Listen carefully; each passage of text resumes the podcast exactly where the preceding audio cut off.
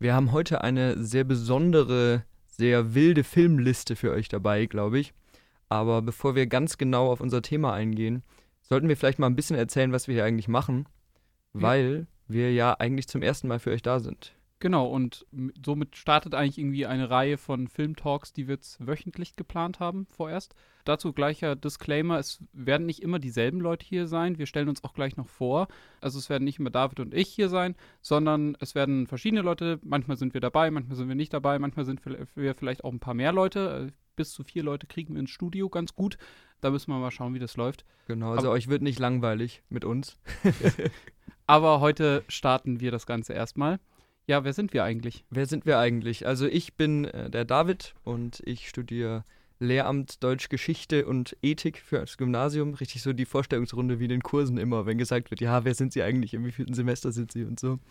Äh, ich will euch auch nicht zu sehr damit langweilen, aber äh, genau, ich hatte zusammen mit dem Moritz, der sich auch gleich noch vorstellen wird, und noch ein paar anderen, die ihr über die Zeit auch auf jeden Fall kennenlernen werdet, die Idee, dass wir hier so ein bisschen ein Uni Regensburg äh, ein bisschen größer gefasstes Filmprojekt starten.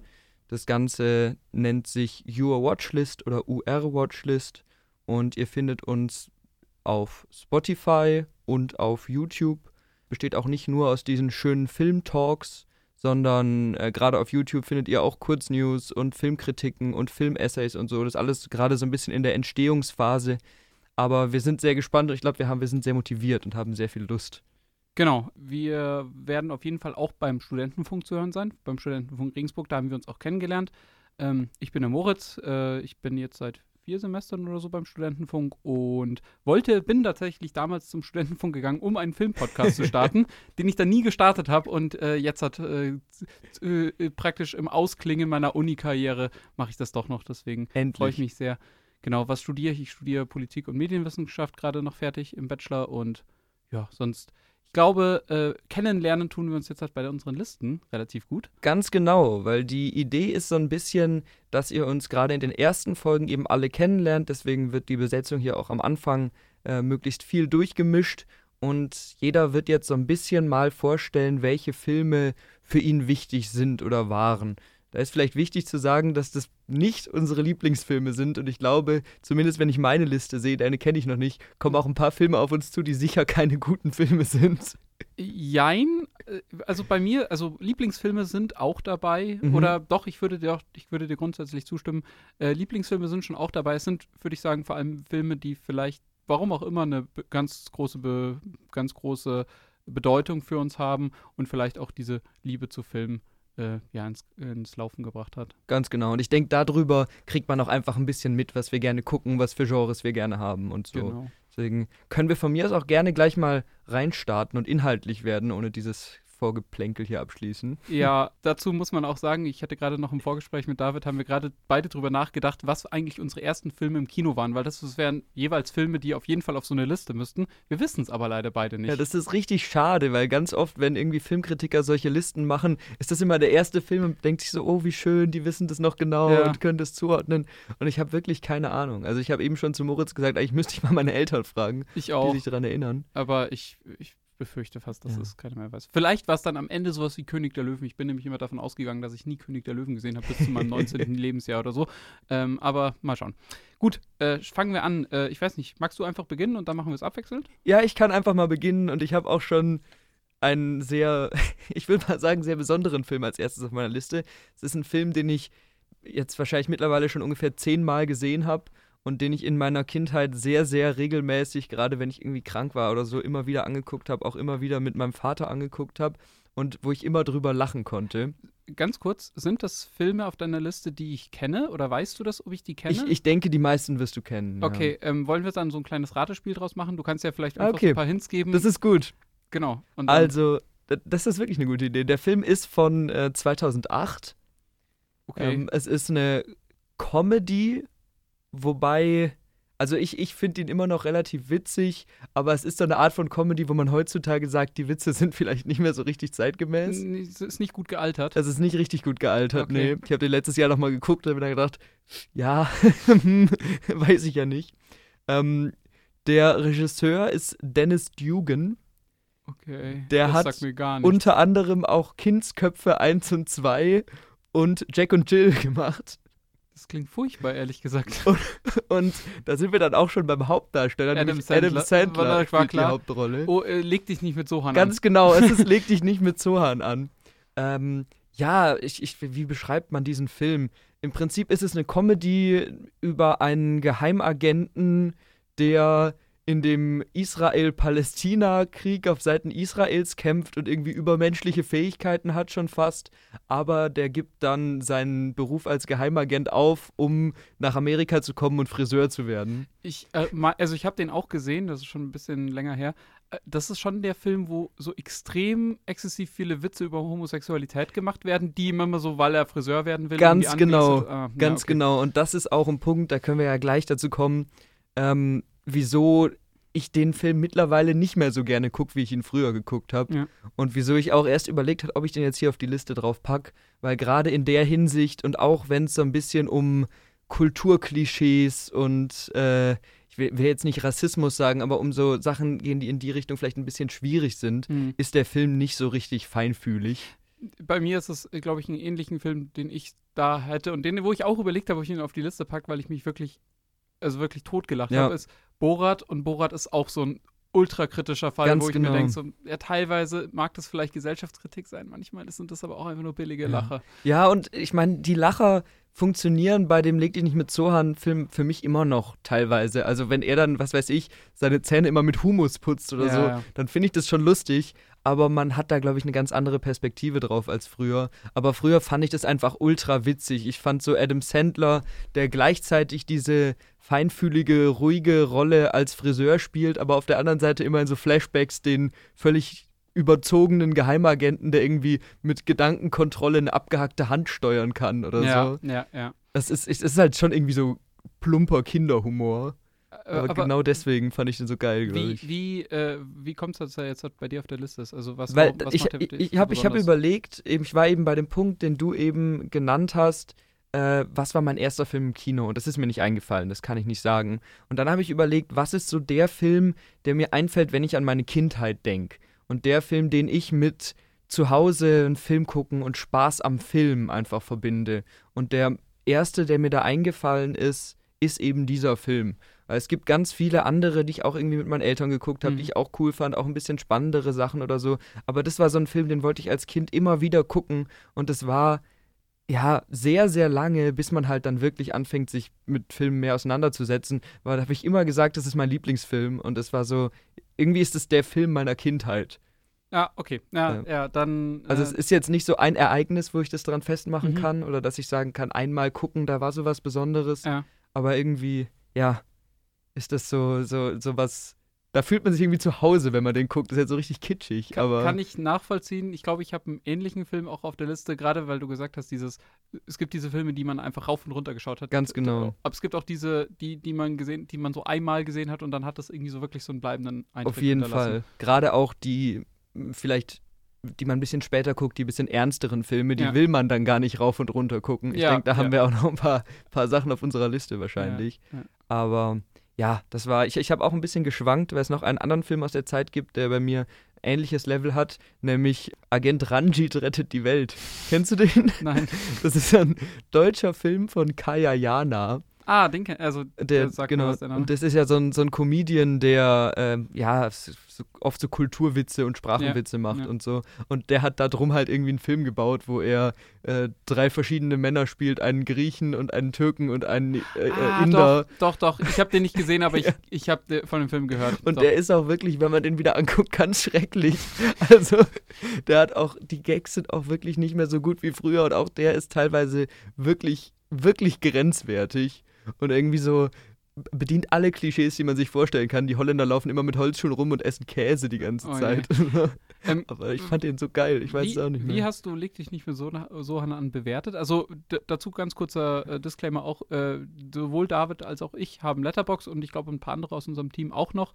Ähm, dieses äh, veröffentlichen wir dann vielleicht irgendwie mal unter einem Video. Vielleicht können wir das auch einfach hier unter dem Podcast verlinken. Genau, dann könnt ihr auch einfach gucken, was wir so für einen Filmgeschmack haben. Ob Mhm. ihr sagt so, hey, dem stimme ich voll zu oder nein, der labert nur Ja. Blödsinn. Ähm, genau, aber was hast du dem auf Letterbox gegeben? Ganz kurz dazu, Letterbox für die Leute, die es nicht kennen. Letterbox ist eine, ja, so ein Filmtagebuch, so würde ich es nennen. Mhm. Äh, ist praktisch eine Social Media App, da kann man Freund, Freunden oder auch äh, Kritikern oder so folgen und ähm, man kann die Filme bewerten, kann schauen, was die dazu geschrieben haben vielleicht und man sieht halt einfach, äh, ja, was hat der Freundeskreis Mhm. so geguckt und wie fanden die das so. Also, ich kann dir jetzt gerade nicht sagen, was ich dem gegeben habe. Ich habe es nicht im Kopf. Mhm. Ich finde bei Letterbox immer sehr schwierig, versuche ich den Film jetzt objektiv zu bewerten oder versuche ich den Film einfach aus meiner Perspektive ganz subjektiv zu bewerten. Ja. Und subjektiv würde ich dem, glaube ich, immer noch irgendwie eine 4 geben oder so. Ja, 4 von 5, weil der für mich einfach ein ganz wichtiger Film ist. ja. Aber wenn man den Film objektiv versucht zu betrachten, ohne diese ganzen Nostalgie-Sachen, dann wäre der bestimmt irgendwie eine 2 oder Ja, so. hätte ich jetzt auch gesagt. Also das ist schon der erste Film, der eigentlich, eigentlich kein guter Film ist. Äh, soll ich daran gleich mal anschließen? Knüpf mal an, genau. Okay, also ich finde, schlechter Film ist da zu viel gesagt, aber ich gebe dir erstmal ein paar Tipps. Mhm. Also, der Film ist vom selben Macher wie Rogue One. Äh, der heißt Gareth Edwards. Mhm. Zwei äh, sehr bekannte Schauspieler spielen mit. Äh, Aaron Taylor Johnson und Elizabeth Olsen kennt man aus dem MCU als Mhm. Scarlet Witch, spielen die Hauptrollen. Und der Film kam 2014 raus.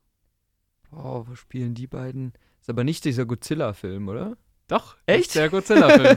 ähm, Godzilla 2014 ähm, habe ich im Kino damals gesehen Mhm. und dazu vielleicht eine Background-Story, warum der auf dieser Liste gelandet ist. Ich finde nämlich nicht, dass der. Also, ich finde, der ist okay. Ich schaue mir Okay, den ganz ja. gern an so. Ich bin, ich, meiner Meinung nach ist es mit Abstand der beste aus diesen Monsterverse-Filmen. Ich fand Kong Skull Island noch ganz ordentlich und alles sonstige fand ich furchtbar. Aber warum ist der auf der Liste? Ähm, also, ich glaube, ich war so, 2014 kam der raus, da müsste ich so se- 17 gewesen, sein, 16, 17, irgendwie sowas war ich zu dem Zeitpunkt. Und ja, es lief wahrscheinlich alles, was so in diesem Alter schieflaufen kann in meinem Leben, so schief. Also, ohne dass jetzt ein krasser Schicksalsschlag passiert ist, aber so Liebeskummer und in der Schule lief's Mhm. nicht und Stress mit Freunden und, und die Stimmung war einfach äh, für ein paar Wochen etwas gedrückt. und ja, äh, mein Vater meinte dann äh, irgendwie, ja, jetzt hat sitzen wir hier nicht zu Hause rum und blasen die ganze Zeit Trübsal, wir machen jetzt mal irgendwas. Lass doch ins Kino gehen. Und dann haben wir gesagt, okay, dann gehen wir halt ins Kino. Aber das war mehr so eins dieser, dieser Male, wo man sagt, man geht ins Kino, muss sich dann aber erstmal entscheiden für den Film, den man jetzt Ja, am, ja. noch am ersten sehen will. Und dann lief halt Godzilla und dann dachten wir so, ja, mein Gott, dann gehen wir halt in Godzilla. Ja, dann sind wir da reingegangen und äh, wirklich, äh, ich, ich weiß noch, dass die Trailer liefen und die Werbung lief und ich war halt die ganze Zeit so in meinem, in meinem, in meinem äh, Depri-Modus, so blöd gesagt, drinnen. Und ähm, dann haben so diese ersten Bilder angefangen. Und was man über den Film allgemein, finde ich, sagen kann, ist, der hat, der hat wunderschöne Bilder. Also Mhm. wirklich, der hat wunderschöne Bilder. Auch gerade diese, es kommt dann relativ gegen Ende, diese Halo-Jump-Szene mit den Rauchgranaten an den Füßen. Das sieht einfach toll aus. Ähm, aber wirklich, dieser Film hat angefangen und ich habe halt so alle meine Sorgen in dem Sinne vergessen. Und ich habe das erste Mal so erlebt, dass Filme dich so sehr reinziehen können, dass es halt so eine Art von Eskapismus eigentlich ist, die du da erlebst. Und ich war so geflasht nach diesem Film, weil ich, weil ich einfach so in dieser Story drinnen war. Es hat mich, es hat mich einfach so begeistert und ich würde sagen, im Nachhinein, meine große Liebe zu Filmen, die sich bis heute gehalten Mhm. hat und eigentlich nur verstärkt hat, hat da irgendwo so ihren Anfang gefunden. Weil davor Mhm. hatte ich halt so ein paar einzelne Filme, die ich zum Beispiel, da kommen wir später noch dazu, die ich halt rauf und runter geschaut habe. Mhm. Ähm, aber eben nicht so dieses, diesen ständigen Drang, irgendwie was Neues zu sehen, neue Geschichten zu sehen und was Neues zu erleben. Und das würde ich sagen, hat bei mir tatsächlich mit Godzilla 2014 angefangen, was weird ist, weil das ist eben nicht der beste Film. Also Ja. gar nicht. Es ist ein okayer Film. Ja. Also immer noch besser als leg dich nicht mit Zohan an.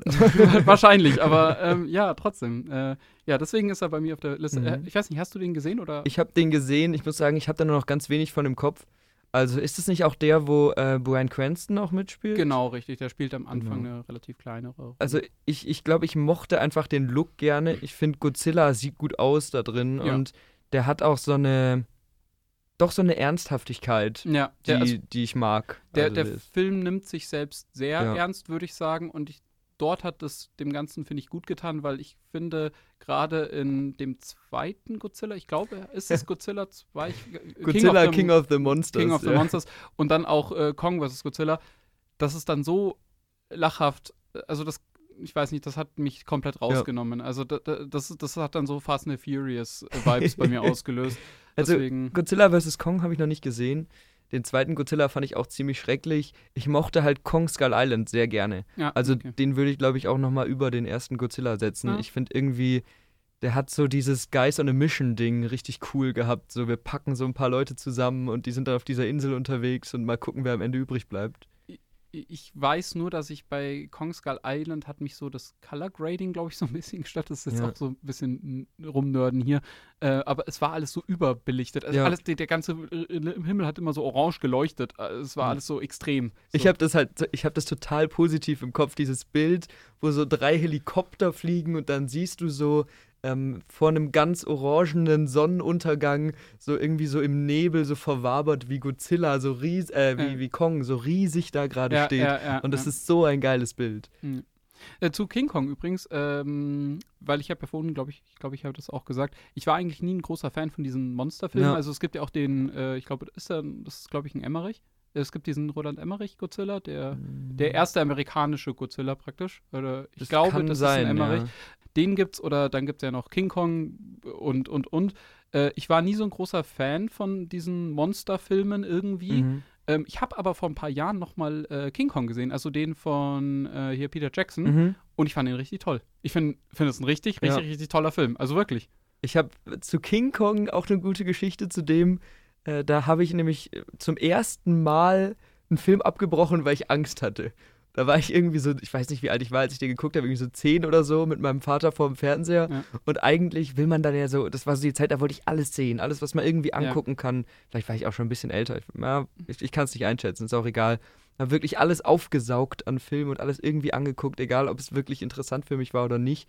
Aber bei diesem King Kong-Film gibt es dann irgendwann eine Szene mit so Eingeborenen, die auch so ganz gruselig aussehen irgendwie. Die, die so dann auch so Stäbe und überall durchhaben. Genau, und so, ne? und so, ja, so, so Kannibalen-Tendenzen dann ja, irgendwie ja, da vermitteln. Und da habe ich dann wirklich, da bin ich wirklich aus dem Zimmer gegangen, weil ich da Angst vor diesem Film hatte. Ähm, das ist irgendwie hängen geblieben. Bei, bei mir, äh, King Kong ist tatsächlich auch ein sehr besonderer Film. Der ist zwar nicht auf der Liste, aber mhm. King Kong ist einer der aller, ganz, ganz, ganz wenigen Filme und der erste Film, bei dem ich geweint habe. Echt? Ja, äh, ich, ich bin, äh, äh, bin kein Mensch, der so da so nah am Wasser ja. gebaut ist bei Filmen.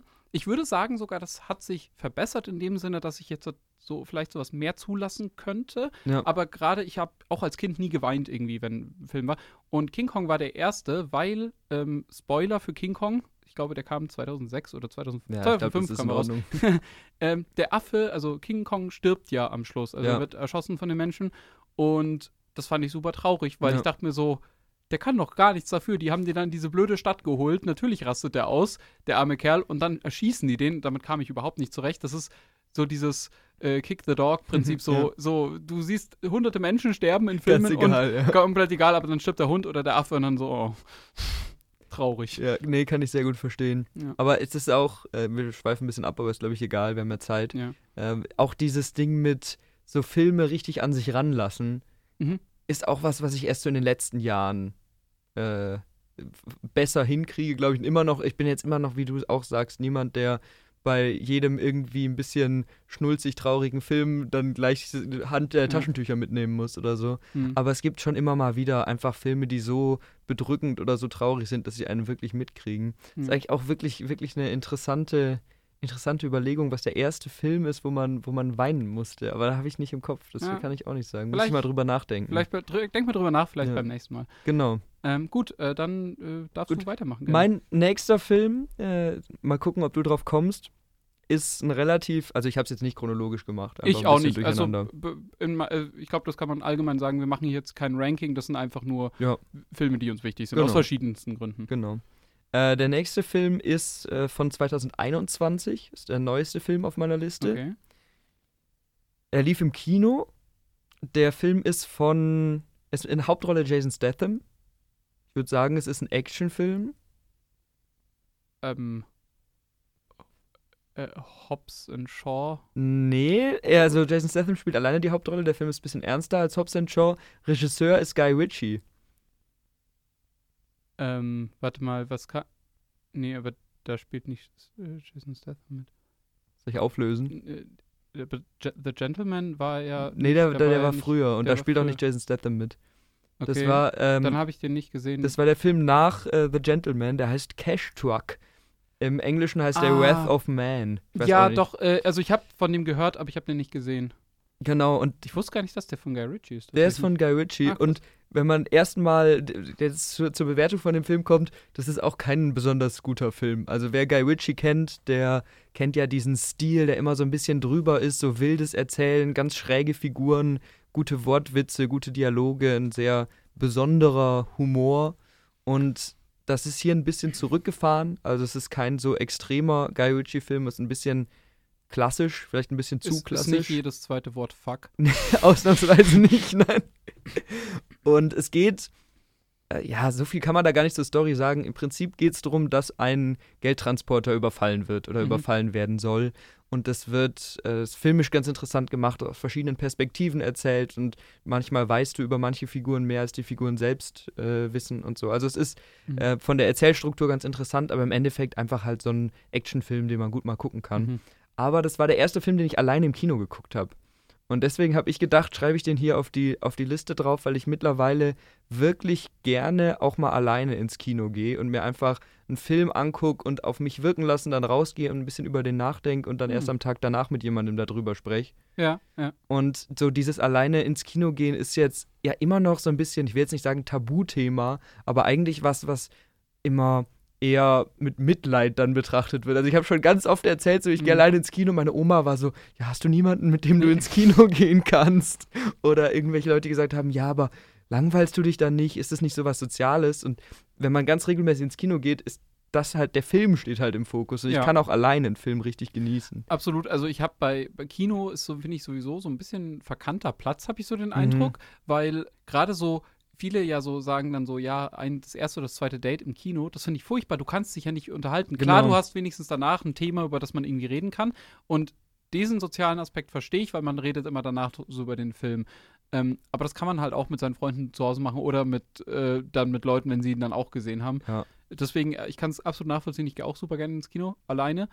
Und ich wüsste aber tatsächlich nicht, was mein erster Film alleine war. Ist cool, dass du das weißt. Ja, also das habe ich äh, eben auf Letterbox nochmal nachgeguckt, dann, ah, ja. welche Filme das sind. Äh, das hat in dem Moment schon irgendwie Überwindung gekostet, zu sagen, Mhm. komm, ich fahre jetzt alleine in die Stadt rein und gehe alleine in dieses Kino. Aber als ich dann drin saß, und es war auch noch eine Sneak Preview, Ah, ja. also das heißt, man weiß nicht, was man sieht ah, äh, und wird dann von dem Film überrascht und dann geht's los mit so einer relativ ja, rasanten Action-Szene und da habe ich schon gedacht, so geil, richtig gut, Ja, dass ich das ja, gemacht habe.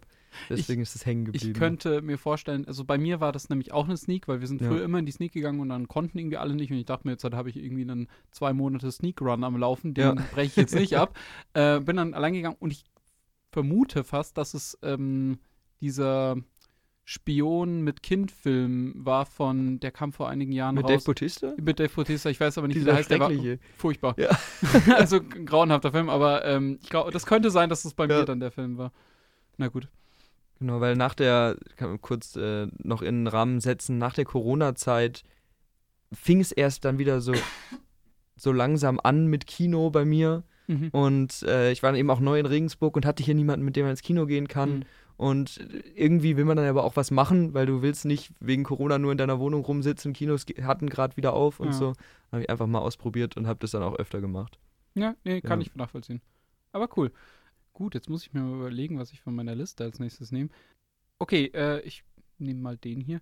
Und ich würde es da ein bisschen umdrehen. Du, äh, wer macht das jetzt mal nicht mit Raten, sondern äh, vielleicht kennt ihr das Spiel äh, Filme schlecht erklärt. Ich erkläre jetzt mal diesen Film Okay. schlecht, mal schauen, ob David draufkommt. Also es sind zwei Typen und die arbeiten zusammen und die sind auch befreundet. Und ich, ich glaube, die wohnen auch zusammen. Und ja, die schreien einfach immer Kinder an.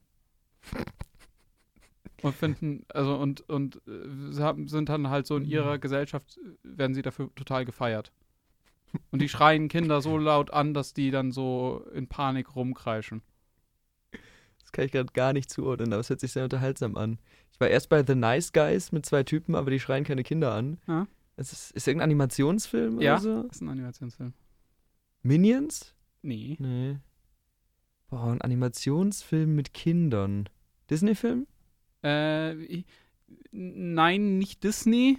Pixar. Richtig, also genau. Das ist äh, Oh. ein bisschen Ach, schwierig. die, ach ja, ähm, äh, klar, ähm, Monster Inc. Genau, Monster, die Monster AG. Ja. Ja, äh, warum ist der auf der Liste? Also zum einen ist es, glaube ich, äh, ein sehr beliebter Pixar-Film. Ja. Also insgesamt, ähm, glaube ich, äh, sehr gefeiert. Aber warum ist er bei mir auf der Liste? Äh, das ist wieder eine sehr persönliche Story und das ist so ein bisschen so meine Go-To-Story, wenn äh, die ist irgendwie ein bisschen abgefahren. Und zwar in der zweiten Klasse, glaube ich, war das bei uns damals, ist ähm, so ein Typ vom Tölzer Knabenchor, also ich bin aus der Nähe München dort, durch unsere, durch die Schule praktisch gelaufen, beziehungsweise durch die Klassen und da mussten wir alle irgendwie singen und der hat halt irgendwelche Leute gesucht, die anscheinend irgendwie Talent haben könnten. Ja. Und ähm, dann wurden halt ein paar Leute eingeladen, unter anderem ich. Ja. Und ich wollte da aber nicht hin, ich hatte da überhaupt gar kein Interesse dran, ich fand das super awkward und mir war auch das Singen in der Schule schon unangenehm. Ähm, mein Vater meinte aber, er würde mal gerne sehen, wie weit ich dort komme. Mhm. Und dann hat er mich irgendwie so ein bisschen mehr oder weniger dazu überredet, dass ich das dann irgendwie doch mache. Und ich meinte so, aber selbst wenn ich genommen werde, ich gehe da nicht hin. Und dann meinte er, das ist fair, probier es einfach nur Ja. mal. Und dann haben wir das gemacht, wir sind da halt hingefahren und dann mussten die Eltern halt gehen für die äh, Zeit, wo wir da vorsingen mussten. Und ich habe dort schon gemerkt, so, ich bin, ich bin, ich passe da nicht rein, weil alle Kinder dort hatten so richtig mit Anzug und Fliege und Krawatte teilweise waren die äh, da. Ich war so mit einem Spider-Man-Pulli da. und ähm, naja, dann mussten wir da halt singen. Und ähm, dann irgendwann kamen unsere Eltern zurück und dann wurde uns halt gesagt, ja, ihr wurdet genommen oder eben nicht genommen. Und ich Mhm. wurde tatsächlich genommen und bin deswegen gleich in Tränen ausgebrochen, weil ich wollte da nicht hin. Ja. Und ähm, ja, dann haben uns die anderen Eltern ganz komisch angeschaut, weil die ganzen Kinder haben auch geweint, aber weil die meisten nicht genommen wurden. Und äh, die, wie wir jetzt den Bogen zu Monster schließen, mein Vater musste sich ja diese Stunde oder eineinhalb Stunden irgendwie beschäftigen. Da war ein Mediamarkt nebenan und Mhm. dachte sich so, der Moritz, der, der schafft es sowieso nicht, das ist ja super elitär dort. Der kriegt da wenigstens einen Trostpreis. Ich kaufe mir jetzt irgendeinen Film. Und das war die Monster AG auf DVD damals. Mhm. Und die Monster AG ist tatsächlich mein erster Film auf DVD gewesen, den ich selbst besessen habe. Und ich habe jetzt eine relativ große Blu-ray-Sammlung und ich mag Mhm. auch dieses, so ein physisches Medium haben. Ich finde das toll und das gibt mir was. Und deswegen ist die Monster AG gerade aus Nostalgiegründen, weil ich dann, als wir nach Hause kamen und es war mir so unangenehm, dieses Singen, dass ich den dann angeschaut habe und seitdem ist die Monster AG irgendwie so mein, so mein Wohlfühlplatz. Da, so, da, da fühle ich mich wohl, da fühle ich mich sicher, weil ich weiß, so, ich bin wieder zu Hause. Ich muss da nicht hin Ja. und äh, ich habe das geschafft. Ich habe das so hinter mich gebracht, äh, irgendwie was Unangenehmes. Und deswegen schaue ich den immer, wenn ich irgendwie so, zum Beispiel, ich habe ich auch nach meiner Masterarbeit zum Beispiel Ja. geschaut. Ich habe meine Masterarbeit geschrieben und ich so, ach, okay, ich habe das hinter mich gebracht. Jetzt erstmal Monster AG schauen. Das ist, das ist so meine, meine, meine, meine, meine Basis. Das ist, das ist auch ein richtig cooler Film. Das ist ein deutlich besserer Wohlfühlfilm als Leg dich nicht mit Zohan an. Ja. Aber nee, nee, das kann ich verstehen. Also müssen wir überhaupt sagen, um was es in Monster AG geht? Oder kennt Mhm. es jeder? Ja, im, im grob gesagt, es geht um ein, ein Monster-Universum, äh, das, ähm, ja, äh, die Energie dort wird so- so gewonnen, dass sie praktisch äh, in die Menschenwelt eindringen durch so Türen und äh, die Kinder zum Schreien bringen Mhm. und ähm, diese Schreikraft praktisch irgendwie in so Container laden. Und das ist die Energie bei denen. Genau, also. und nur so funktioniert die Welt, zumindest Ja. denken die das. Und ähm, genau, äh, ganz kurz zur Monster G. Äh, kennst du den, den, äh, den Regisseur von der Monster G? Also sagt der dir Ich was? weiß nicht, wer das ist. Nee. Ähm, Pete Doctor heißt der, glaube ich. Mhm. Und der hat sonst nur ein paar Kurzfilme gemacht und ein paar Pixar-Filme, die da sind. Oben. Inside Out und Soul. oh, Mhm. Also das ist Okay. schon, das ist schon ein Line-up. das ist eine starke Filmografie. Mega. Also das sind so, würde ich, also für mich sind das alles, also diese vier Filme, Monster G und die drei anderen, die ich gerade genannt hatte, das gehört zu den besten Filmen, die Pixar für das mich sind hat. die Top-Pixar-Filme wahrscheinlich. Ja, Ja. da gibt es noch ein paar andere. Inside Out ist äh, super. Ja. Äh, ich glaube, kommt jetzt dann auch irgendwann mal der zweite Teil raus. Ich, es gibt noch sowas wie Findet Nemo oder so. Also es gibt schon auch ein paar andere gute, aber das sind wirklich so, auch für mich sind das so wirklich die, die mich Ja. am meisten berührt haben. So. Also das ist wirklich ein toller Regisseur. Äh, wenn ihr Lust habt, könnt ihr mal bei uns bei YouTube reinschauen. Wir haben nämlich ein äh, Video veröffentlicht, der liebe Patrick hat es gemacht, wo es um eine mögliche Fortsetzung zu oben geht, wenn Ja. wir gerade schon bei dem Thema sind. Genau. Ja, aber, aber ich finde auch so Animationsfilme einfach, das hat auch oft so was Nostalgisches. Einfach richtig Mhm. schön, nochmal so einen Film, den man früher immer geguckt hat, angucken und irgendwie fühlt man sich da schon allein wegen dem Stil irgendwie wohl, weil das Ja. so was Kindliches hat, wo man sich so denkt, ah, jetzt sitze ich wieder zu Hause so auf der Couch. Genau. Ja, bei mir war es jetzt halt zwischen Monster G und Shrek wahrscheinlich irgendwie Mhm. so ein relativ schwieriges Rennen, Ja. ähm, aber gerade so mit der Hintergrundstory und dass halt Monster G wirklich so mein Wohlfühlfilm ist, der, äh, par excellence, äh, äh, den ich mir auch immer wieder anschauen kann. Mhm. Ich glaube, ich habe den, ich habe den Tod geschaut, diesen Film, ich kenne ihn komplett auswendig. Ja, deswegen ist er auf der Liste. Ich übernehme jetzt einfach mal die sehr gute Idee mit dem Filme schlecht erklärt. Ja. Ja, und du guckst, ob du drauf kommst. Ja. Also, ist eine Familie und die werden aus einem Dorf rausgeekelt und müssen dann alleine zurechtkommen. Und es aber um die rum ist ziemlich dunkel überall. The Witch? Ja, okay. Okay. das, hat- das ging tatsächlich ziemlich schnell. Ja, Ja. okay, ich, ich, ich, ich, habe ich hab nämlich heute den ganzen Tag, ich schaue heute Abend noch mit einer Freundin äh, Horrorfilme Mhm. äh, und ich äh, überlege schon die ganze Zeit, was können wir anschauen, was können wir anschauen und dieser Film schwirrt die ganze Zeit schon so durch meinen Ja, Kopf. okay. Das hat mich jetzt gerade sehr beeindruckt. ja, Aber okay. genau, es ist, es ist The Witch und auch hier so eine ganz große Story steckt Mhm. da gar nicht dahinter. Aber es war eben auch wieder die, die, die Zeit, oder ja, noch, noch eigentlich deutlich vor, äh, bevor ich Cash Truck geguckt habe, Mhm. wo ich neu nach äh, Regensburg gezogen bin und eben noch Corona-Semester waren und ich hier nicht so viel zu tun hatte. Also ich Mhm. kannte hier nicht so viele Leute und für die Uni gab es nicht so viel zu machen und so. Und ich war eben gerade relativ frisch in meiner neuen Wohnung, in meiner ersten eigenen Wohnung und so. Und habe halt jeden Abend einen Film geguckt. Ja. Einfach so, man hat die Zeit und dann äh, kann man endlich mal das gucken, wo man auch selber drauf Bock hat. Mhm. Und da habe ich mir dann eben an einem Abend, irgendwie nach ein paar Wochen äh, alleine in der Wohnung, habe ich mir The Witch angeguckt. Und das war wirklich, auch wenn ich bestimmt äh, die alle zehn Tage vorher jeden Tag auch einen Film geguckt habe, Mhm. das war so der Film, mich hat noch nie ein Film, den ich zu Hause geguckt habe, so gefesselt und wirklich so Mhm. Angespannt auf diesen Bildschirm starren lassen. Mhm. Also vielleicht kurz, um da eine Story zu geben. Es ist eben ein Horrorfilm über eine Familie, die in Amerika zur Zeit der Besiedelung Amerikas alleine in einem Wald lebt und da so ein bisschen ihren Hof aufbauen wollen. Und es kursiert aber so ein bisschen der, der Mythos oder die Idee, dass da eine Hexe im Hintergrund unterwegs ist. Mhm. Und dann ist immer die Frage, wer ist da eine Hexe und was genau passiert. Da viel mehr würde ich eigentlich gar nicht dazu sagen. Mhm. Es geht, äh, ich würde auch fast sagen, also mich hat er relativ stark auch ähm, an Hereditary erinnert. Ich finde, das ist so gleichzeitig auch ein krasses Familiendrama einfach. Auf jeden Fall. Genau. Ja.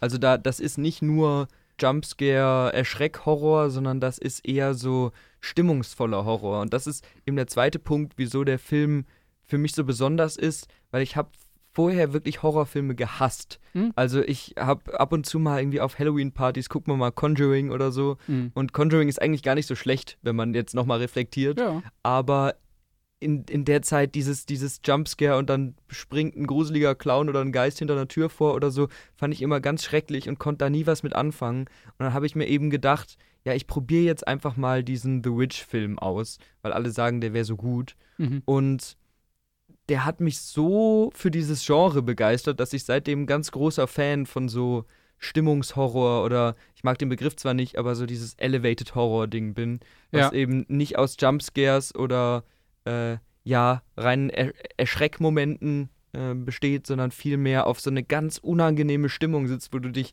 so an, an den äh, Lehnen vom Stuhl festklammerst. Ja, ja. Ja, also kann ich dir absolut recht geben. Also bei The Witch war es bei mir auch so, dass ich das war so, glaube ich, einer der ersten, ich weiß nicht, ob ich den oder Hereditary, ich weiß gar nicht, Mhm. was zuerst rauskam. Das waren wirklich so die beiden Horrorfilme, die wirklich so eine, ja, so eine, wirklich so eine massiv, also die geben einfach einem permanent so ein mieses Gefühl. Aber auf so eine positive Art und Weise. Und äh, weil du auch gerade Conjuring gesagt hast, ich finde gerade von diesen Jumpscare-Horrorfilmen ist es so mein Lieblingsteil, würde Ja. ich fast behaupten. Äh, Ich mag den richtig gerne, aber ich finde, das ist eine ganz andere Art von Horror, weil das ist nur so dieses, du wartest die ganze Zeit auf den Jumpscare Genau. und dann w- erschreckt sich halt oder eben nicht. Und äh, beim anderen, das funktioniert einfach permanent und das Ja. ist, du, du wirst nicht so enttäuscht dadurch, dass du dich selbst, da kannst du dich nicht so richtig gegen abhärten, finde ich. Ja, ja, das stimmt. Ja. Und eben durch diesen Film bin ich dann auch dazu gekommen, mich da ein bisschen in dem Genre auszuprobieren und ein Ah. bisschen Sachen zu gucken und so und habe dann auch danach zum ersten Mal so Body-Horror-Sachen geguckt oder so, die Okay. ich auch wirklich spannend finde. Also so zum Beispiel äh, Die Fliege von David Cronenberg, Ja, weiß nicht, ja. ob du den gesehen Ja, hast. ja, klar. Aber das, sowas finde ich auch ganz spannend. Und es hat eben alles mit diesem The Witch-Film angefangen und auch dann natürlich nochmal der Rahmen, wenn du noch nicht so gewohnt bist, alleine zu wohnen und dann sitzt du alleine in deinem Wohnzimmer, so Ja. da ist niemand anderes, es ist so stockdunkel und du guckst The Witch an. Es hat schon äh, viel gemacht. Also Ja, nee, verstehe ich. Nee, kann ich absolut zustimmen. Aber das ist auch einen, also auf der Liste jetzt hat vielleicht auch neben Monster Key gerade äh, ein wirklich, wirklich guter Film. auf jeden Fall, der ist sehr, sehr empfehlenswert. Allgemein, Filme von Robert Eggers kann man äh, auf jeden Fall empfehlen. Der Ja. hat ja noch äh, The Lighthouse und The Northman gemacht. Genau, und ich glaube, es kommt bald der nächste, soweit ich weiß. Ich weiß Der macht einen äh, Nosferatu-Film. auch und er macht noch was, soweit ich weiß. Ah, okay. Ja. Habe hab ich jetzt nicht, nicht im Kopf gerade. Aber kann man auf jeden Fall, wenn der Name draufsteht, eigentlich sich auf einen guten Film freuen, würde ich jetzt mal behaupten. Absolut, absolut. Lohnt sich mal reinzugucken und eben gerade für, für Horrorfans. Und ich weiß nicht, wir werden gleich noch zu einem Film kommen, wo auch das Genre für mich eine sehr große Bedeutung hat. Deswegen Okay. kleiner Teaser. Aber was ist denn der nächste Film auf deiner Liste? Ähm, okay, dann ich, wir bleiben einfach mal bei diesem Film schlecht erklärt. Ja. Alter Mann rekrutiert Kindersoldaten. ich, ich belasse es mal dabei. Alter Mann rekrutiert Kindersoldaten. Rekrutiert einen Kindersoldaten. Einen Kindersoldaten. Ist das wieder, ist das ein Kinder- oder Animationsfilm oder so? Nee, okay, ich, ich gehe ein bisschen weiter. Ja. Alter Mann rekrutiert einen Kindersoldaten und überlässt seine Verfehlungen seinem Nachfolger. Puh. So, dabei belassen wir es mal. Ah, wahrscheinlich müsste ich drauf kommen. Also du hast den Film zu 100% gesehen. Okay. Und auch sehr sicher öfter als einmal. Würde Uh. mich, alles andere würde mich. Sonst Alter sage ich dir ein paar, paar, paar Schauspieler. Ja, sag mal ein paar Schauspieler. Also es ist, eine, Ähm, es ist ein Realfilm. Äh, Liam Neeson. Liam Neeson? Ach, ähm. Nee, aber nicht Star Wars. Doch. Star Wars, der erste? Der erste, äh, Phantom Menace Oh. oder Die dunkle Bedrohung. Und äh, das ist auch einer der Filme. Also, der Film hat für mich persönlich eine riesige Bedeutung, auch wenn ich weiß, dass der nicht so gut Ja. ist. Ich bin ein riesen Star Wars-Fan, das muss man dazu sagen. Ich finde aber, dass es äh, sehr viel, also sehr viel bessere Teile Ja. gibt als äh, Die dunkle Bedrohung. Der gehört eher zu den schlechteren oder den schwächeren. Äh, für mich hat er aber trotzdem so ein ganz, ganz, ganz wichtiges Standing und zwar war es tatsächlich mein erster Star Wars-Film. Und wir waren damals, ich glaube, das war die Patentante meiner Schwester oder so, wir waren da zu Besuch und ich habe mich zu Tode gelangweilt, ich hatte da nichts zu tun.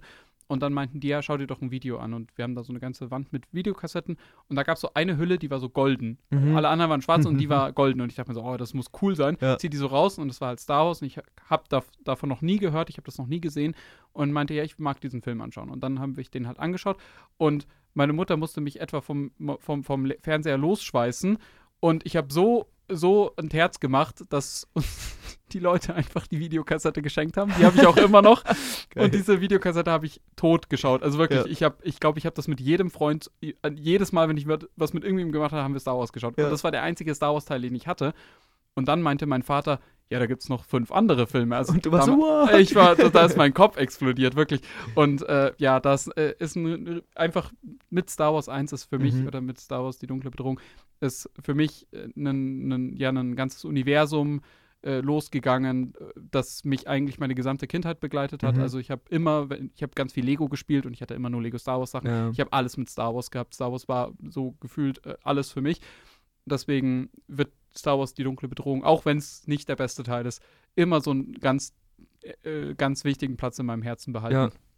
Ich weiß nicht, äh, was ist denn deine Berührung mit Star Wars? Hast du. Ich äh, bin auch riesengroßer Star Wars-Fan. Also, ich kann gar nicht genau sagen, was der erste Star Wars-Teil war, den ich gesehen habe. Aber ich glaube, es müsste auch auf jeden Fall einer von den Prequel-Filmen sein. Mhm. Schwierig, aber auf jeden Fall habe ich auch immer Lego Star Wars gehabt. Ich habe irgendwie so Star Wars Sammelkarten, äh, alles an Mhm. Spielzeug, was man sich vorstellen kann, auch die Filme rauf und runter geguckt und so. Und bin auch, wenn auch etwas skeptischer, bis heute immer noch dabei und gucke immer alles, wo Star Wars draufsteht, an und so. Ja, ich, Deswegen, ich eigentlich auch, aber ich, mir fehlen jetzt immer noch die neuesten Serien. Ja. Also, wir müssen mal einen Star Wars Talk auch einfach machen. ja, auf jeden Man Fall. kann, weil über Star Wars kann man, glaube ich, auch einfach gefühlt acht Stunden nur einen Podcast machen. Richtig. Also, Äh, äh, ganz kurz, was ist dein Lieblingsteil? boah, ich finde die Frage immer schwierig. Also ich würde wahrscheinlich auf die 1 Teil 5 setzen. Okay, ja, okay. Ja, bei mir, also ich weiß, dass Teil 5 wahrscheinlich der beste Film ist. Ja. Äh, für mich ist, glaube ich, auch trotzdem Star Wars 6 so Ja. mein Lieblingsteil. Ich mag den einfach Ja. total gern. Also den, den schaue ich super gern. Und, äh, weil du gerade Prequels vorhin gesagt hast, Episode 3, ich finde, das ist der rewatchableste Film, den es gibt. Ich finde, da passiert so viel, obwohl der relativ lang ist. Ja. Passiert die ganze Zeit so viel, der wird einfach nicht langweilig. Du kannst ihn immer und immer Das und immer stimmt. wieder anschauen und du entdeckst immer im Hintergrund irgendwelche neuen. Sachen. Das ist super. Und ich finde, man muss, wenn man über die besten Star Wars-Filme redet, auch noch Rogue One nennen, weil Ja. der wirklich, wirklich super ist. Also Auf jeden Fall, auf jeden Fall. für mich auch noch über Teil 3 steht. ja, Einfach weil es zumindest ist es der bessere Film. Teil 3 hat halt ganz viel Nostalgie, weil, wie du Ja. sagst, die, die Prequels sind ja die Filme, mit denen wir halt aufgewachsen sind. Die kamen so zu unserer Zeit und waren da aktuell und so. mhm. Deswegen verbindet man da, glaube ich, auch mehr damit, aber die besseren Filme sind die anderen. Also Ja, fast alle Fall. anderen. auf jeden Aber Fall. Ja, Gut. Aber da müssen wir uns jetzt von, von loseisen von Star Wars, glaube ich. Ich glaube, da kommen machen wir einfach mal einen separaten Ganz Talk genau. zu. Und da haben wir bestimmt auch noch ein paar andere dabei, die, die Lust haben, sich mit uns über Star Wars Das glaube ich auch. auszutauschen. Da kann man so richtig tief einsteigen. Das finde ich gut. Müssen wir uns gleich notieren. Mhm. So, dann kommen wir auch schon zu dem letzten Film, den ich auf meiner Liste habe. Mhm. Und es ist auch wieder ein sehr spannender Film. Wollen wir wieder. Boah, ich muss gerade gucken, kann ich den schlecht erklären? Ja, ich glaube, ich kann ihn schlecht erklären. Okay. Also, ist eine relativ große Gruppe alte Männer und Oh, oh das, das ist jetzt so, das ist jetzt so. Okay, nee, mach mal weiter. mhm. ich sag die Expendables. Wie? Das kann doch nicht Okay. wahr sein. Das kann einfach nicht wahr sein. Okay, okay. ich Aber muss, ich muss man muss dazu- schlechter zu erklären. Nein, man, ich, man muss dazu sagen, ich kenne jetzt David auch schon ein bisschen und ich weiß, dass er so, so, ein, so ein Ding für diese 80s Action. Hero Leute hat und das ist ja wahrscheinlich so das Konglomerat, also da sind ja alle irgendwie dabei. Ganz genau, ganz genau. Und das, das Witzige ist, der Film ist halt von 2010. Ja. Also der kommt überhaupt nicht aus dieser Zeit, aber es ist halt einfach so ein, so ein absoluter Lobgesang auf so dumme 80s-Action. Ja. Und ja, ich meine, zur Story, da sind halt die ganzen alten Helden, also zum Beispiel hier Sylvester Stallone, äh, Schwarzenegger, Bruce Willis macht mit, Dolph Lundgren macht mit, Jason Statham, Mickey Ja. Rourke, also wirklich so alles, was man sich vorstellen kann. Ja, also die machen halt dumme Action und jagen immer böse Leute, die auch von Stars gespielt werden und so. Äh, viel, mehr, viel mehr steckt da nicht dahinter. Aber ich habe eben, eben so mit so einem Film zum ersten Mal Berührung zu dieser Art von Actionfilm gehabt, Mhm. weil moderne Action gucke ich auch gerne, irgendwie so Sachen wie John Wick oder auch mal Fast and Furious oder so ein Zeug, Mhm. aber das hat für mich immer so was viel greifbareres, so was echteres. Mhm. Und Ja. das war auch, ich glaube, ich habe den nur ausschnittweise gesehen, als ich mal abends nicht schlafen konnte und mein Vater hat den angeguckt, äh, im, saß im Wohnzimmer und Ja. ich habe irgendwie so eine halbe Stunde davon gesehen und war wirklich mit solchen Augen, da sag ich da, weil der ja auch ultra brutal ist. ja, ja, voll. Also- ich glaube, der ist sogar ab 18. So Und ich glaube, der erste ist ab 18, der zweite ist ab 16. Ja, aber äh, ja, und dann musste ich natürlich, äh, sobald, sobald es ging, sobald ich da äh, irgendwie die Möglichkeit hatte, auch Teil 2 und Teil 3 noch gucken. Teil 2 ist auch super, Teil 3 ist schon ein bisschen schwächer, aber da spielen auch Jean-Claude Van Damme und Mel Gibson noch mit und so. Und da ist wirklich, ja, jeder aus dieser Zeit drin. Und darüber bin ich dann eben auch auf so echte 80s und 90s Actionfilme gekommen mit den Schauspielern, wo sie halt noch so in ihrer Prime waren, weil jetzt das sind halt wirklich alles alte Männer und das sieht schon lustig aus. Ich, ich dachte auch, als du angefangen hast, ich war mir nicht ganz sicher, ob du den meinst jetzt oder Predator, den Mhm. ersten. Das Ja. hätte ich mir nämlich auch vorstellen können, aber ja, gut. Ja. Ähm, Ich habe ja. ich hab eben einfach den genommen, weil das für mich so der erste Berührungspunkt damit Mhm. war. Aber bestimmt ist es nicht der, der beste von denen. Mhm. Aber irgendwie hat mich das so da reingeführt und dann taucht man natürlich ein und guckt Predator und Kommando und Escape from New York und dieses ganze Zeug. Ja, ja. Und ich, ich, ich, würde sogar vielleicht behaupten, dass dieses 80s Action-Kino eins meiner Lieblingsgenres ist. Und ich auch immer wieder, wenn ich irgendwie so, so Filme sehe, die in die Richtung gehen, mich richtig freue, dass ich wieder einen neuen gefunden habe, einen Van Damme-Film oder ja, so. ja, ja. ja. Ich, also ich, bei mir ist es so eine, das ist so eine, ja, so eine Hassliebe vielleicht. Mhm. Es gibt so ein paar aus dieser ganzen Ära, die ich total mag. Auch sowas, gerade so Predator finde ich super. Ja, Und irgendwie finde ich auch diesen, wie heißt der, glaube ich, Commando? Mit, ja mit- Commando ist so cool. äh, mit, mit, äh, mit Arnold Schwarzenegger auch. Äh, das ist schon irgendwie cool, aber es ist irgendwie immer so.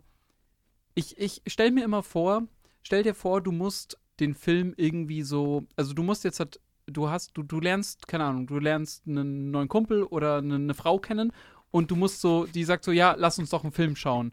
Und dann stelle ich mir vor, du musst so einen Film mit ihr anschauen und du musst dann dich währenddessen irgendwie dafür rechtfertigen, dass du das magst, was, Ja, was gut. ihr da gerade seht. Und das ist so, für mich so wie die Harry Potter Synchros, das muss man entweder da schon von Anfang an geliebt haben oder du kannst es keinem erklären und Das umso länger du das anschaust, umso bescheuerter kommst du dir selbst vor, dass du das Natürlich. jetzt gerade feierst. Ja.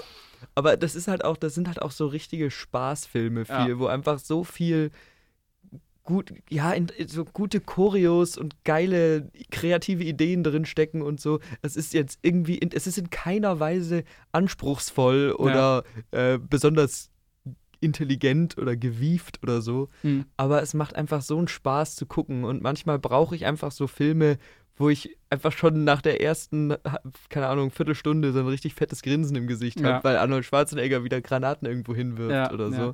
Und dann, dann gibt es ja auch viele Filme aus der Zeit, äh, ohne da jetzt zu tief einsteigen zu wollen, die dann auch so ein bisschen so einen Genre-Mix machen, mhm. wo du dann eben zum Beispiel bei The Thing ja diese Action-Klischees hast und diese großen, starken Helden, aber gepaart mit so einem Body-Horror-Ding. Genau, ja, ja. Oder ich habe witzigerweise gestern, ich glaube, der ist ein bisschen später, frühe 90er, habe ich In the Mouth of Madness geguckt. Das ist, das ist schon wow. ein geiler Titel, äh, wo es so ein Metafilm, wo ähm, ein, ja, so ein typischer 90s-Filmheld irgendwie mit einem Horrorbuch in Verbindung kommt und er merkt dann, er ist die Hauptfigur in diesem Buch. Ah, okay, ah ja, ich, ich habe mal so von einem ähnlichen Film, ich glaube, es war ein Deutscher, ich glaube Schneewittchen oder so heißt der. Kennst mhm. du den? Nee. Das ist ein bisschen ähnlich von der Handlung, oder klingt ein bisschen ja. ähnlich, aber okay. Ja, und da spielt eben Sam Neill aus Jurassic Park, spielt mhm, die Hauptrolle. Ja, ja. Und ist jetzt natürlich nicht so der aufgepumpte Actionstar, aber es geht auch in so eine Richtung. Und solche Filme machen mir einfach total viel Spaß. Und immer, wenn ich irgendwie kann, gucke ich mir sowas mal an. Deswegen haben, hat, die Expendables haben mich da eben hingeführt. Und gerade Teil 1 und 2 kann ich für so einen für so einen dummen Popcorn-Abend mit ein paar Bier und ein paar Kumpels kann man ihn schon gut empfehlen, finde ja, ich. Ja, also. ja, nee, auf jeden Fall, auf jeden Fall, hast du recht. Gut, äh, dann kommt jetzt ein sehr starkes Kontrastprogramm mhm. und äh, ich, ich versuche den jetzt halt gar nicht schlecht zu erklären oder irgendwie Tipps zu geben, weil David weiß wahrscheinlich sowieso schon, um was es geht. Äh, der ist von Denis Villeneuve. Es ist Arrival, ja. Es ist Arrival. äh, ja, also ich glaube, äh, ich, also ich schaffe es in jede Diskussion irgendwie Denis Villeneuve oder Arrival unterzubringen. Das ist äh, irgendwie eine Eigenschaft von mir. Ja, das ist mein persönlicher Lieblingsfilm, abseits von ähm, abseits von irgendwelchen Franchises, wie jetzt mhm. halt Herr der Ringe oder Star Wars oder sonst was. Ähm, ich mag den Film so gerne, also vielleicht ganz kurz zur Handlung. Ähm, es geht um eine Sprachwissenschaftlerin, die ähm, wird von der Army äh, engagiert, äh, um, es sind zwölf verschiedene Raumschiffe auf der Erde gelandet, eins mhm. davon auch in den USA. Und äh, sie soll äh, mit diesen Außerirdischen Kontakt aufnehmen, herausfinden, was die auf der Erde wollen, was ihr Plan ist, ob sie halt in Frieden kommen oder ob sie äh, ja, militärische Absichten verfolgen. Genau, und es geht darum, wie diese Sprachenwissenschaftlerin sich in diese Sprache eindenkt. Diese Aliens haben eine sehr spezielle Art zu sprechen, äh, eine Schriftsprache oder eine Zeichensprache. Und es geht um, wie Wissenschaft verstanden wird. Es geht aber auch äh, um Entscheidungen. Ich, ich finde, es ist sehr schwierig, über diesen Film zu reden, ohne was zu spoilern. Das stimmt. Ähm, deswegen würde ich grundsätzlich einfach eine Schauempfehlung aussprechen. Falls ihr ihn noch nicht gesehen habt, schaut ihn um, euch unbedingt an für mich bedeutet der Film so viel, weil zum einen sind die Schauspieler super, also man hat Amy Adams in der Hauptrolle mit Jeremy Renner, der da auch mal wieder richtig, richtig, richtig gut spielt. Ähm, es ist eine unfassbar packende Story, ohne dass die ganze Zeit irgendwas explodieren muss. Es ist super spannend die ganze Zeit. Ähm, der Film sieht toll aus, also die Bilder sind einfach äh, großartig, die Musik ist toll. Das stimmt wirklich für mich, für meinen Geschmack wirklich einfach alles. Und ganz wichtig, und das ist auch was, was die Filme, die ich wahrscheinlich am meisten liebe, abseits von solchen äh, Franchises. Äh, für mich hat der Film so eine unglaubliche emotionale Komponente noch, mhm. äh, wo man auch wirklich am Ende mal so ein bisschen da sitzt und so ein bisschen so eine Träne im Auge hat und denkt sich so, oh, uff. und äh, also mich trifft er auch auf einem emotionalen Level, bewegt er mich total und deswegen gehört er einfach für mich auf die Liste. Genau. Kann ich sehr gut verstehen. Äh, da können wir auch eine kurze Story dazu erzählen, ja. weil ich nämlich äh, vor ein paar Wochen den Film zum ersten Mal eben mit Moritz zusammen gesehen ja. habe und äh, leider dann danach sagen musste, dass ich den halt gut fand. Ja. Also ich finde, das ist einfach ein sehr interessanter Sci-Fi-Take, weil es halt mal was anderes ist. Mhm. Und wie du sagst, du hast keine Weltraumschlachten oder grünen Männchen oder so ein Zeug, sondern es ist gerade mit diesem, mit dieser Sprachwissenschaft einfach ein ganz neuer Ansatz, wie man ja. an sowas rangeht.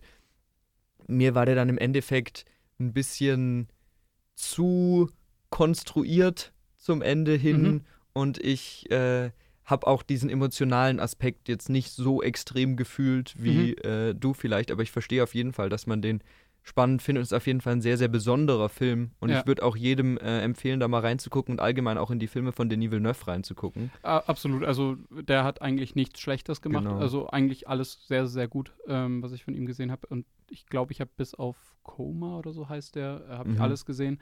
Können wir uns Äh, ja auf Dune 2 freuen dieses Jahr. Ja, äh, das tun wir sowieso.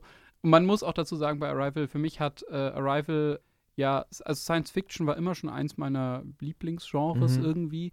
Und Arrival hat das so nochmal so wirklich so zementiert und aber auch dem Ganzen, ja, so eine Ernsthaftigkeit und ne, eben diese emotionale Komponente zugespielt, die es davor irgendwie nicht so Mhm. wirklich gab. Auch bei zum Beispiel bei einem Alien, was definitiv ein toller Film ist, aber der hat nicht diese emotionale Komponente einfach Mhm. gar nicht. Oder, Das, da würde ich jetzt widersprechen, aber okay, ja, ich, ich- ich finde, Alien hat durchaus eine sehr emotionale Komponente, weil du dich halt so mit dieser Figur identifizierst und mitfühlst und mit ihr leidest und mit ihr trauerst und einfach so eine Angst um diese Figur hast. Das ist eine andere Art von emotional. Doch, dann würde ich mitgehen. Ich ja. finde, das steckt da schon drin. Aber ich weiß genau, was du meinst, weil der Film sowas ganz ruhig Tragisches irgendwie hat. Also Arrival jetzt. Ja, ja. Und das ist sehr untypisch für das Genre.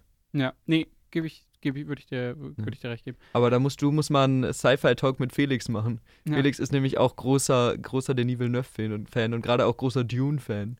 Ja also Mhm. das kann ich verstehen. Ich freue mich, glaube ich, auch auf keinen Film aktuell so sehr wie äh, auf Dune 2. Und Oppenheimer und Barbie. Und, und äh, Killers of the Flower Moon. Und Killers of the Flower Moon, das stimmt. Da sind schon Dieses Jahr kommen noch schon ein paar gute Sachen auf uns zu, wildes Zeug ich. raus. Genau. Vielleicht, um das hier mal abzuschließen, hast du vielleicht noch so ein paar Honorable Mentions? Hast du noch irgendwas, was es vielleicht gerade so nicht auf die Liste geschafft hat für dich? Äh, fang du mal damit an und ich denke noch mal kurz drüber Boah, nach. Ich habe ich hab nämlich selbst, selbst gerade so ein bisschen überlegt, bei mir wäre vielleicht noch so Marsianer dabei. mhm. Äh, das ist so ein Film, der, also hat man vielleicht mal gesehen, das ist ein Ridley Scott-Film, einer Mhm. der besseren wieder.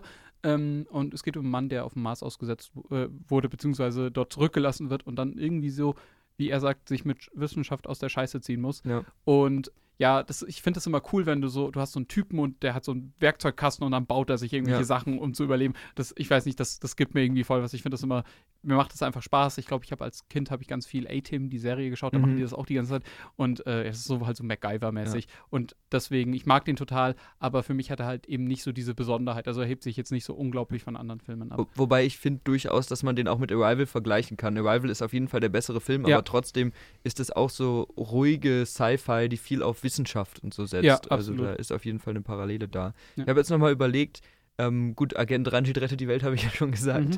aber vielleicht wäre noch nicht als ein Film, aber als eine Reihe die Hobbit-Reihe bei mir mit drin. Oh, okay. Weil, also ich mochte die damals im Kino. Ich finde im Nachhinein, die Herr der Ringe-Filme sind natürlich tausendmal besser. Mhm. Aber die kamen ja immer Weihnachten. Ich glaube, das war drei Mhm. Jahre hintereinander oder vielleicht war auch immer ein Jahr dazwischen, das weiß ich nicht Ja. genau. Und äh, ich bin Weihnachten immer bei meiner Familie beziehungsweise bei meiner Oma und habe dann immer mit meiner Oma drei Jahre hintereinander die Hobbit-Filme Ah, angeguckt. okay. Und irgendwie ist das eine schöne Erinnerung, weil natürlich Omas gucken sich jeden Scheiß mit einem an. Ja. Aber ich glaube, so, die Filme haben ihr sogar auch gefallen. Und sie hat sich dann immer auch so gefreut, so komm, gucken wir den nächsten Hobbit an. Da haben wir Ja. nochmal vorher die anderen gerewatcht irgendwie.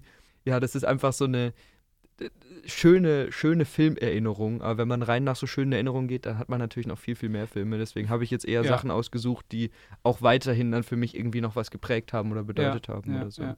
Äh, Weil du gerade Herr der Ringe bzw. Hobbit angesprochen hast. Also Herr der Ringe habe ich auch überlegt, ob ich irgendwie reinpacken soll.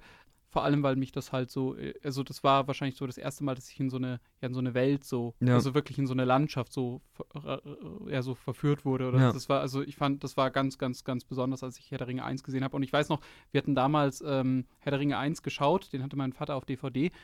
Und dann haben wir den geschaut und der, der Film dauert ja, also es war damals die, der Theatrical Cut, aber der ist ja trotzdem drei Stunden lang Ja. oder sowas. Also die sind ja alle sehr, sehr lang. Und dann waren wir so, ja, okay, jetzt wollen wir alle wissen, wie es weitergeht. Und dann mein Vater so, okay, ihr geht mit den Hunden raus, der Moritz und ich fahren zum Mediamarkt, wir kaufen die anderen beiden Filme. Und dann haben wir halt, mein erstes Herr der Ringe-Erlebnis war ein Marathon gleich mal. Geil. alles ja, die, die Herr der. Ringe-Filme, das hört man ja ganz oft, aber ich finde auch, die musst du fast am Stück gucken. Das sind nicht Ja. drei Filme, im Prinzip ist das, ein, großer ein Film. ganz langer Film, Ja. ja, absolut. Äh, und sonst, was bei mir vielleicht noch drauf gelandet wäre, ähm, Spotlight äh, ist ähm, Mhm. ein Film, äh, oh, ich weiß gar nicht wie, es ist noch nicht so alt. Äh, Der Mhm. hat damals den Oscar für den besten, äh, für den besten Film gewonnen, soweit ich weiß auch. Es geht um ein Investigativ-Journalismus-Team. Ähm, ich wollte früher Journalist werden und will es vielleicht nebenberuflich immer noch Mhm. mal irgendwann. Ähm, ja, deswegen hat er mich einfach sehr geprägt, weil ich, weil ich das einfach so super faszinierend fand, wie Journalisten arbeiten. Und es geht da auch um ein sehr ernstes Thema. Es geht um den, die Missbrauchsskandale in der äh, katholischen Kirche, Mhm. äh, speziell jetzt dort im, in Boston. Und das Investigativteam, die das praktisch aufgedeckt haben. Und ähm, ja, der wäre wahrscheinlich bei mir, hätte ich noch einen Platz mehr gehabt, Ja. wäre da auch noch drauf Ja. gelandet. Der steht noch auf einer Liste, habe ich immer noch nicht Noch geguckt, nicht gesehen? aber Ah, okay. äh, muss ich auf jeden Fall noch machen. Ja. Aber ja, ich, ich glaube, das war eine schöne, schöne Zusammenstellung. Ja. Hat mir gut gefallen. Und wenn wir jetzt gerade hier schon bei Liste sind, richtig erzwungene Überleitung, ähm, äh, würde ich vielleicht noch eine kleine Kategorie zum Schluss aufmachen, die wir ähm, ja wahrscheinlich mit einer gewissen Regelmäßigkeit jetzt machen würden. Mhm. Unser Kanal heißt ja äh, Your Watchlist Ja. und deswegen würden wir am Ende immer vielleicht noch von einem Film erzählen, den wir entweder gerade zum ersten Mal geguckt haben oder Mhm. gerade nochmal geguckt haben oder so und sozusagen von unserer Watchlist abgehakt haben, Mhm. den ihr vielleicht auf eure Watchlist dann setzen könnt. Mhm. Und dementsprechend äh, hast du was im Kopf? Hast du was, was du erzählen möchtest? Oder? Ja, äh, ich habe gerade mal in Letterbox reingeschaut und ich habe in letzter Zeit nicht so unglaublich viele Filme geschaut, weil ich jetzt recht lange im Urlaub war und Mhm. da halt gar nicht dazu kam.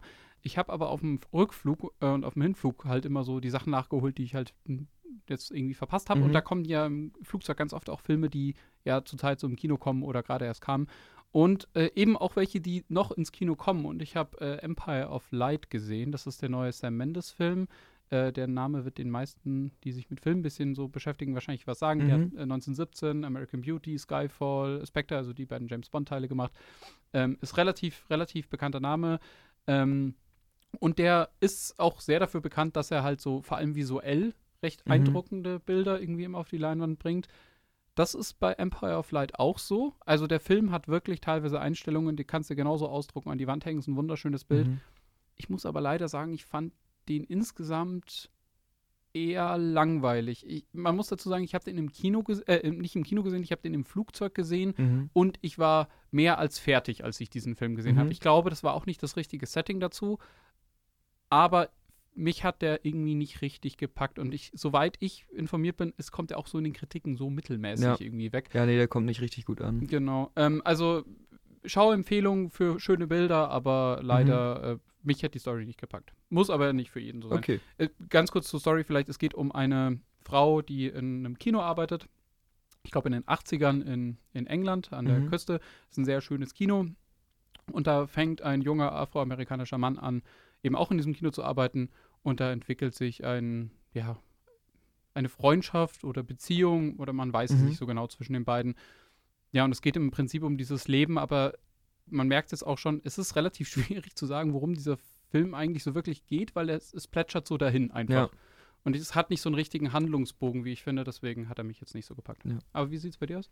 Also der letzte Film, den ich gesehen habe, äh, über den möchte ich hier nicht zu ausführlich reden, weil wahrscheinlich äh, von, von mir dann noch eine Kritik dazu kommt. Das ist nämlich The Whale, den ich mir am äh, Donnerstag spontan im Kino angeschaut habe.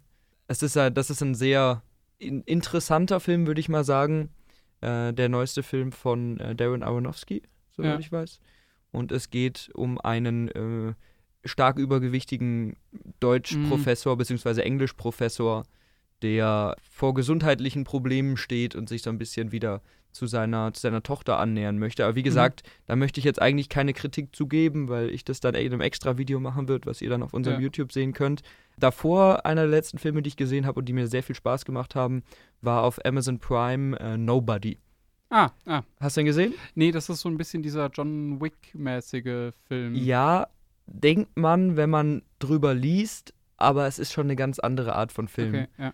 Ähm, es geht um einen Familienvater, der in seinem Leben eigentlich ganz zufrieden wirkt, aber alles ist so, so ein langweiliger Alltag und irgendwie denkt er sich, ja, es, es ist einfach alles so normal und so egal, was mache ich hier eigentlich? Und dann ähm, wird er, also kommen Einbrecher in sein Haus, in das Haus seiner Familie und er wehrt sich nicht und wird dann daraufhin von den ganzen Freunden, Nachbarn, Familie und so weiter so ein bisschen abschätzig behandelt, mhm. weil er nichts gegen diese Einbrecher gemacht hat und lässt es aber einfach so an sich vorbeirauschen. Also ich spoilere jetzt nichts, es ist ganz am Anfang vom Film. Und dann merkt er, diese Einbrecher haben das Hello Kitty Armband von seiner Tochter geklaut. Oh ja. Und dann legt er halt los und ja, es ist einfach ein ultra unterhaltsamer Film, weil da richtig viel handgemachte Action drin steckt. Mhm. Und weil der sich auch nicht so ernst nimmt. Und das ist ein ganz, ganz großer Unterschied zu, zu John Wick. Mhm. Weil John Wick ist zwar total drüber, ich habe den neuesten Teil auch noch nicht gesehen, aber in dieser Welt ist es ja alles sehr ernst, sehr stimmig mhm. und sehr passend, wenn auch over, over the top halt. Und hier steckt ganz viel Humor drin und ganz viel lustige Szenen und gerade unterschwellig äh, mhm. mit dem Schnitt und so wird, wird hier sehr, äh, sehr viel, sehr, sehr witzig, sehr nett erzählt. Und das eben kombiniert mit richtig starken Actionsequenzen und mit Bob Odenkirk in der Hauptrolle, mhm. den wahrscheinlich viele aus Better Call Saul als ja, äh, Saul ja. Goodman kennen. Ja, ähm, und, äh, ja, spielt, und Breaking Bad. Halt. Ganz genau. Äh, spielt hier eine eher untypische Rolle für ihn als dieser äh, bisschen grumpy Action-Typ, aber funktioniert sehr gut und ist eben auch ja, für so einen Popcorn-Abend sehr gut geeignet, finde ich. Und ist auch knackig, glaube ich, 90 Minuten, weil Filme ja immer so lang sind in letzter Zeit, hat ja. man das Gefühl. Und ja, kann man gut mal weggucken. Also es ist eine äh, Schauempfehlung von mir. Ah ja, gut. Äh, ja, vielleicht einen Film, also ich habe mehrere Sachen im Flugzeug ja. geschaut, aber dass ich hier auch noch was Gutes äh, zum Besten gebe.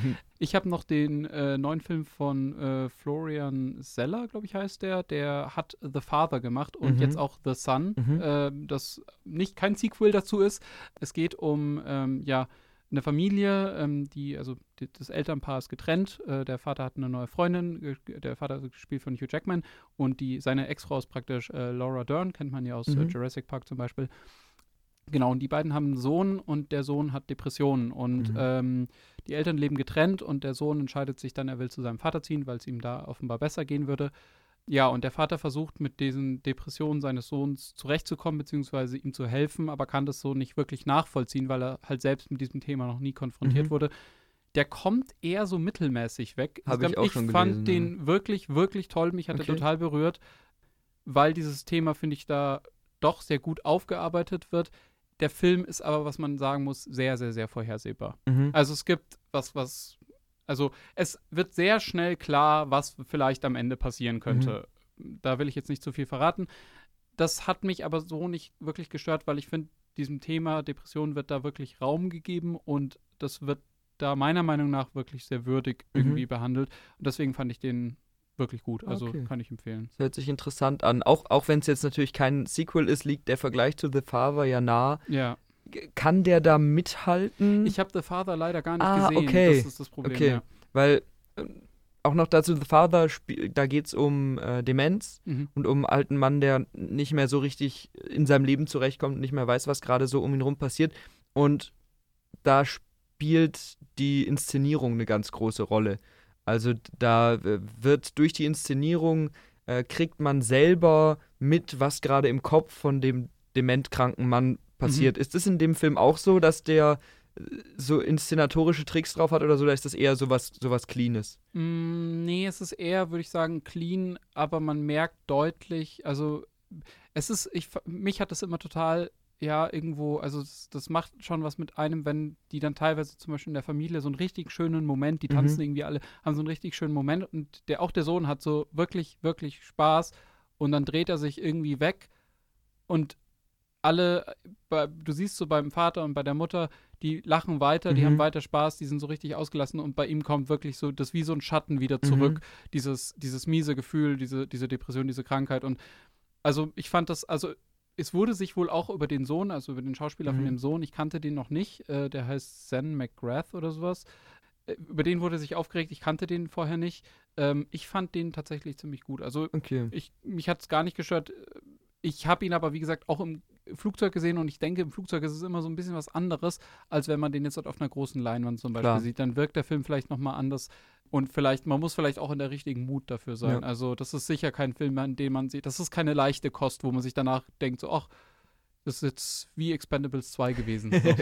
das würde mich auch sehr überraschen. Genau. Also das sollte man so wissen. Ja. Aber, äh, Aber von schon mir aus Schauempfehlung auf jeden Okay. Fall. Ja, dann habt ihr, glaube ich, jetzt äh, sowohl durch unsere schöne Kategorie hier am Ende als auch aus unserer Liste von Filmen, die für uns wichtig sind, ein paar gute Tipps mitgenommen und uns vielleicht über unsere Filmauswahl hier ein bisschen kennengelernt. Äh, ihr könnt euch nächste Woche auf den nächsten Talk freuen.